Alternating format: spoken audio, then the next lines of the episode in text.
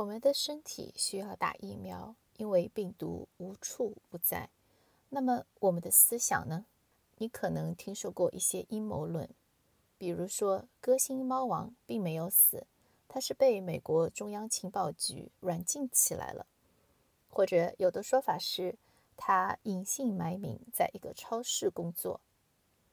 阴谋论真的是由来已久，特别是从去年开始，有关新冠病毒的阴谋论层出不穷。那我们是否需要一种思想疫苗来帮助我们抵抗假新闻、阴谋论呢？欢迎来到变奏曲频道，普遍真理，多样传播。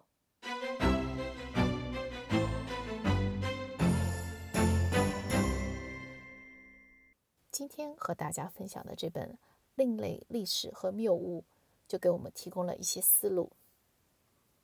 在讨论这本书之前，我先分享一个故事吧。有个朋友告诉我，新冠疫苗的致死率很高，已经杀死了许多人。在澳洲就有近千人死于新冠疫苗。这位朋友还给我看了一段油管视频。这个视频里，一位自称是医学博士的人解释了疫苗的危害。它里面用到的许多医学术语，我根本就听不懂。但是十几分钟听下来，觉得他讲的似乎还蛮有逻辑、蛮有道理的。可是后来我搜索了一下这位医学博士，发现他有很多负面新闻，甚至他的行医执照在美国十几个州已经被吊销了。可是诡异的是，这个人也出版了一些书，有好几本都上了亚马逊排行榜。这真是一件细思极恐的事情。我一直以为要把事情弄个水落石出，少看社交媒体，多看书就好了。可是，如果这样一个被吊销行医执照的伪医生的书，居然能够在亚马逊上畅销无阻，那看他的书就等于是主动接受他的洗脑，很有可能会变成他的死忠粉。就像我的那位朋友一样，流行病需要打疫苗，阴谋论何尝不是一种思想的流行病呢？我们应该怎样给自己打上思想流行病的疫苗呢？有一期节目，我介绍了一本叫做《智慧金字塔》的书，那那本书主要是从宏观的角度来讲，如何调整自己的知识结构，让自己更有智慧。其中有一条就是要慎用社交媒体，因为现在很多阴谋论是随着社交媒体扩散开来的。如果少看社交媒体，就能够很大程度上避免受到阴谋论的影响。可是自己不看，架不住朋友不看，而且当朋友来介绍一个东西时，我们自然会更容易相信。那么我们该如何？区分真假呢？这本《另类历史和错误》就给我们提供了这样的小工具。这本书是历史神学家卡尔·楚曼在二零一零年出版的。从书名上来看，这本书和如何识别阴谋论没有什么关系。但是，作为一名历史学家，在书写历史时，经常会遇到许多关于同一事件的不同的描述。那么，如何鉴别真伪？如何在纷繁复杂的事实中梳理出一个符合逻辑的、准确、客观的叙述？这是历史学家的基本功。在这本书里，卡尔·楚曼用实际的案例来向我们展示了历史学家的看家本领：如何鉴别真伪。卡尔·楚曼是苏格兰人，他毕业于英国剑桥大学。然后，2001年，他到了美国，在威斯敏斯特神学院任教，在那里教了十几年的历史神学。在这本《另类历史与谬误》书里，卡尔·楚曼谈到三个案例：第一个是大屠杀否定论；第二个是有关马克思主义的。第三是讲宗教改革创始人马丁路德的。那么第二个和第三个的案例学术性比较强，所以今天主要和大家分享第一个大屠杀否定论。二战时期，纳粹大规模的对犹太人开展种族屠杀，已经是众人周知的事实了。英国大不列颠百科全书记载，至少有六百万犹太人被纳粹屠杀。但是迄今为止，世界上还有一些人认为，纳粹在欧洲并没有杀死那么多犹太人，充其量不过几十万而已，而且。他们也不认为这种屠杀是有组织性的、全国范围的策划。他们试图用所谓的证据，包括专家证词，来证明他们的观点。大致说来，他们主要有三种手法：以偏概全、滥竽充数，还有就是山寨学术。接下来，我来具体介绍一下他们是怎样使用这些手法的。接下来。卡尔·楚曼就详细的来介绍了一下他们是如何使用这些手段的。大屠杀否定论者经常会用到一个著名的美国电视采访节目作为例子。在这个采访中，大屠杀否定论者和一位奥斯维辛集中营的幸存者进行了一场辩论。其中有一个部分，这位幸存者说道：“在奥斯维辛集中营里。”他亲眼看见犯人的脂肪被做成肥皂，人皮被做成灯罩。可是问题是，这种说法的证据非常少，而且仅有的资料最多也不过就是说明，在另外一个集中营叫斯图特霍夫集中营有这么一个实验项目，他们在试着用人体脂肪炼肥皂，但是从来没有开展过大规模生产。更不要说是在奥斯维辛集中营了。一位专门研究纳粹大屠杀的很有声望的历史学者，马上就指出了这个说法是错误的。一般人会对目击证人有一种误解，总认为他们的证词是最有力、最准确的。但实际情况是，目击证人的证词并不是那么准确。对这位集中营幸存者来说，时光的流逝带来记忆的偏差。这么多年以来，听到许多关于大屠杀的各种各样的传闻故事，有真有假，这些也在他的记忆里留下了痕迹。然后，在万人关注的电视节目上，与一个否认大屠杀的人对峙，那种紧张、那种被人质疑的气氛。无疑是会让人高度情绪化、偏差的记忆，再加上激烈的情绪，出现错误是很正常的事。但是这个错误却成了大屠杀否认者的一个证据。他们经常引用这个例子来打击幸存者故事的可信度，让大家不单单对这一位幸存者的话存疑，甚至开始对所有集中营幸存者的话。都开始半信半疑，这就是他们的第一个手段，以偏概全。卡尔·楚曼在这里说道：“从历史考证的角度来说，细节上的出入不代表整个事情不存在。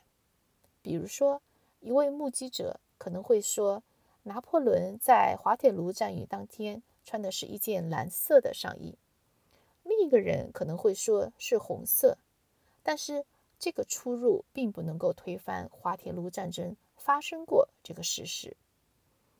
大屠杀否认者也知道这一点，所以他们在其他很多方面努力寻找资料，试图通过各种不同的证据来推翻大屠杀存在过的事实。有一位自称为工程师的德国人弗雷德·路希特，在一九八九年，他发布了一份报告。名字叫做《一位工程师对所谓奥斯维辛集中营毒气室的报告》。在这份报告里，他列举了三个理由来证明毒气室其实是不存在的。先说一下这位工程师路希特，其实他没有工程师的学位，他只不过是一个设计死刑工具的人。曾经和美国七个州的政府部门签订过合同，帮助他们改进监狱里执行死刑的工具。但是他后来丢了这份工作，因为人们发现他根本就是一个滥竽充数的假专家。后来他自己也承认，自己从来没有接受过生物学、毒理学、化学的训练，也没有工程师的背景，所以这份以工程师名义写的报告。不过就是一个糊弄外行人的东西而已。路希特有三个论点：第一，就是说，毒气室的操作方法是需要纳粹士兵从屋顶上把氢氰酸颗粒从头毒孔里丢进去。可是这种化学试剂是剧毒的，投毒人中毒的可能性远比下面的人高得多，所以。这种操作技术上根本就不可行。第二，在后期的测量中发现，毒气室墙内的氢氰酸残余量比旁边衣物消毒房间的要少得多。这并不合理，因为杀死人需要的毒剂含量肯定要大大超过杀死跳蚤的用量。那么，为什么测出来的结果却是相反的呢？报告的第三个论点指出，如果真的死了那么多人，那么多的氢氰酸在焚尸炉里焚烧，浓度非常高，足够引起爆炸。但是从来没有听说过任何关于焚尸炉爆炸的报道。综合这三个论点，路希特得出了结论：大屠杀根本不存在。对外行人来说，路希特报告初看上去。里面有很多专业术语，论证似乎也很符合逻辑，很容易让外行人相信他的观点。但是魔鬼在细节里面。当纳粹士兵从屋顶的头多孔把氢氰酸颗粒丢下去之后，毒气释放扩散是需要一点时间的。只要那些士兵丢下毒剂以后，马上关闭排气扇，撤离屋顶，他们就不会受到伤害。所以，第一个论点很容易的就被击破了。再说了，集中营里面许多危险的工作是犯人在做的，比如说清理毒气室的尸体、焚烧尸体，这些工作都是犯人在做的。如果投毒真的很危险的话，士兵也一样可以派犯人上去做这些事情。第二个论点听上去非常有说服力。但是如果学过生物学、毒理学的人就会知道，氢氰酸对人体是剧毒，因为人是用肺呼吸的，毒气一旦被吸收，几分钟之内就会毙命。但是跳蚤本身的身体结构，还有它们的呼吸方式，跟人是非常不一样的。毒剂对他们来说，不像对人那样有立竿见影的杀伤力。还有呢，就是。在奥斯维辛集中营的毒气室，只需要关闭半个小时，就能够杀死很多人，尸体也会马上被焚化。奥斯维辛集中营的毒气室只需要关闭半个小时，就能够杀死很多人。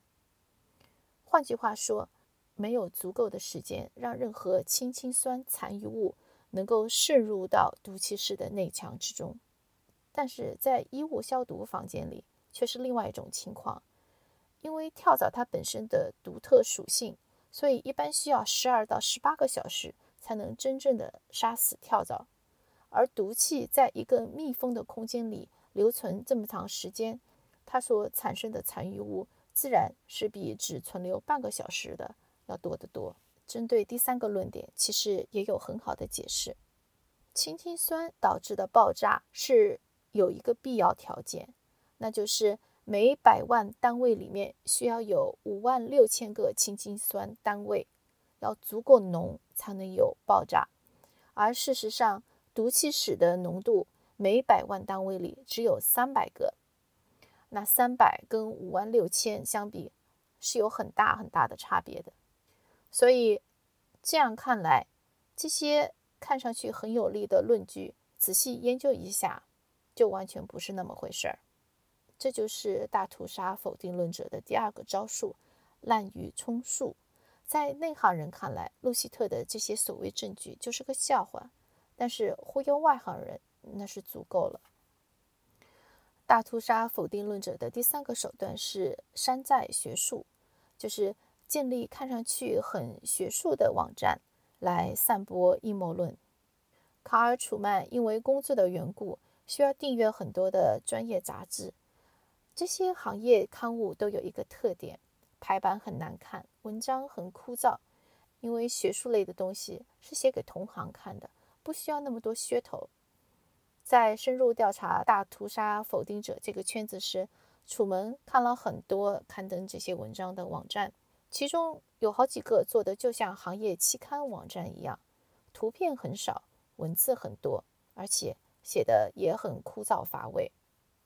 还有一点呢，就是这些文章里面证据很少，口号很多，套用了许多高大上的词语，比如言论自由啊。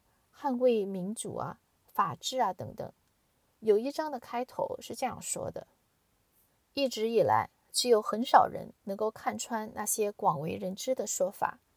这些说法其实不过是政治正确而已。他们表面一套，背后一套。目前有十几个国家立法，将否认大屠杀列为违法行为。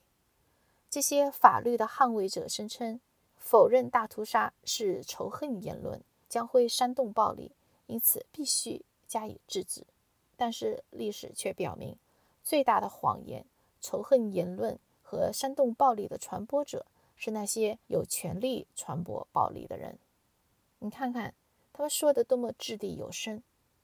这仅仅是开头，后面的部分基本上都是这样子的，有很多口号，迷惑人的、很感性的口号。